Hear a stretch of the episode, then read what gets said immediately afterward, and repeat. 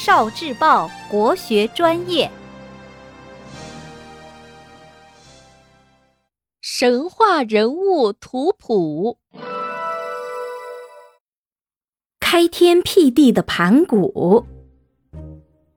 上一期我们学习了帝江的故事。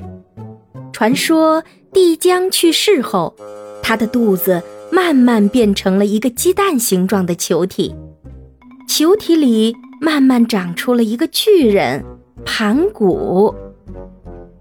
盘古在球体里一直睡了一万八千年。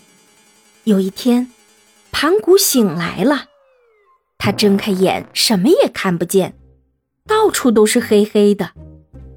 盘古不喜欢这样，他不知道从哪里抓过来一把大斧头，朝着黑暗用力一挥。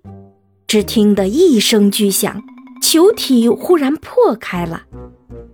球体里轻且轻的东西向上升，慢慢变成了天空；那些重且浑浊的东西慢慢向下降，变成了大地。